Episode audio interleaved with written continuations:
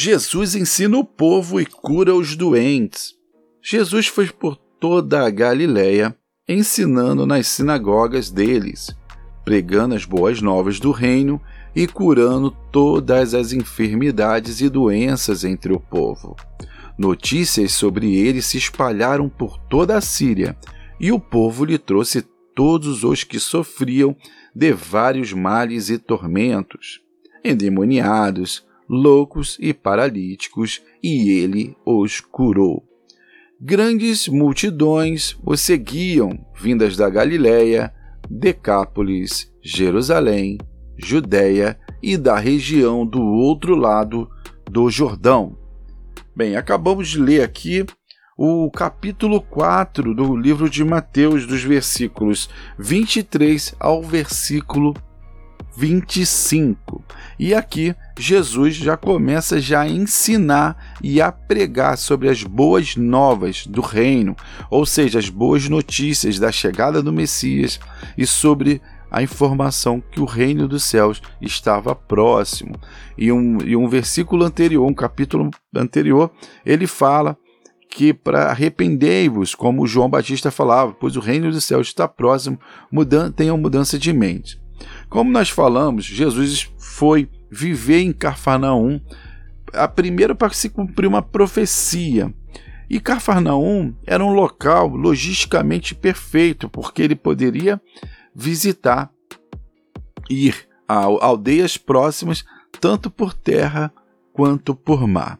E da mesma forma como ele ensinava por toda a Galiléia, e ele fazia algo extremamente maravilhoso, porque ele curava os doentes, ele curava os enfermos. Então, todos os endemoniados levados a ele, loucos e paralíticos, ele curou a todos. E pelo local ser estratégico para Jesus, esse local também acabava sendo estratégico para as pessoas chegarem a ele. E a notícia se espalhou. Isso virou notícia. Jesus curava as pessoas.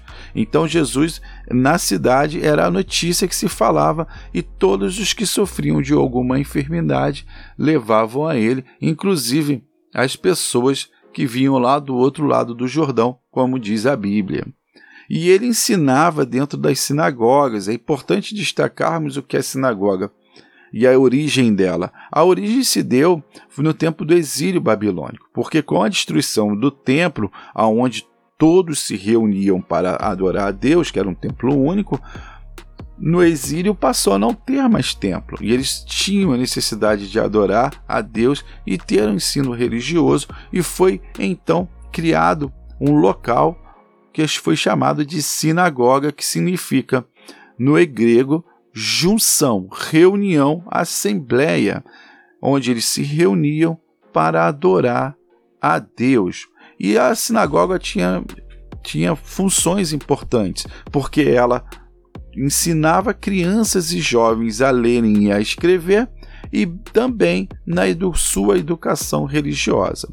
O livro dos judeus é o livro da lei, que é o livro da Torá, que são os cinco primeiros livros da Bíblia, e isso era ensinado religiosamente dentro da sinagoga. Então a sinagoga teve a sua função, ainda tem a sua função muito importante, que é para trazer o ensino religioso e adoração a Deus. E Jesus se aproveitou da sinagoga, aonde também quando criança, até mesmo por ele ser um judeu, ele ali ele aprendeu a ler e escrever.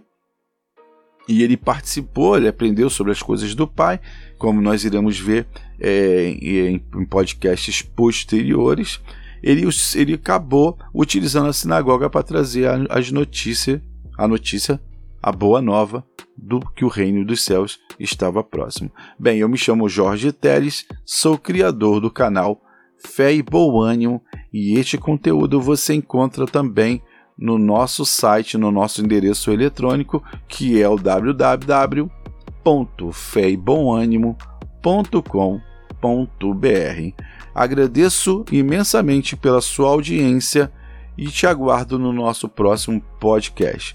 Fiquem com Deus, tenha um dia grandiosamente ricamente abençoado e até o próximo podcast. Tchau, tchau.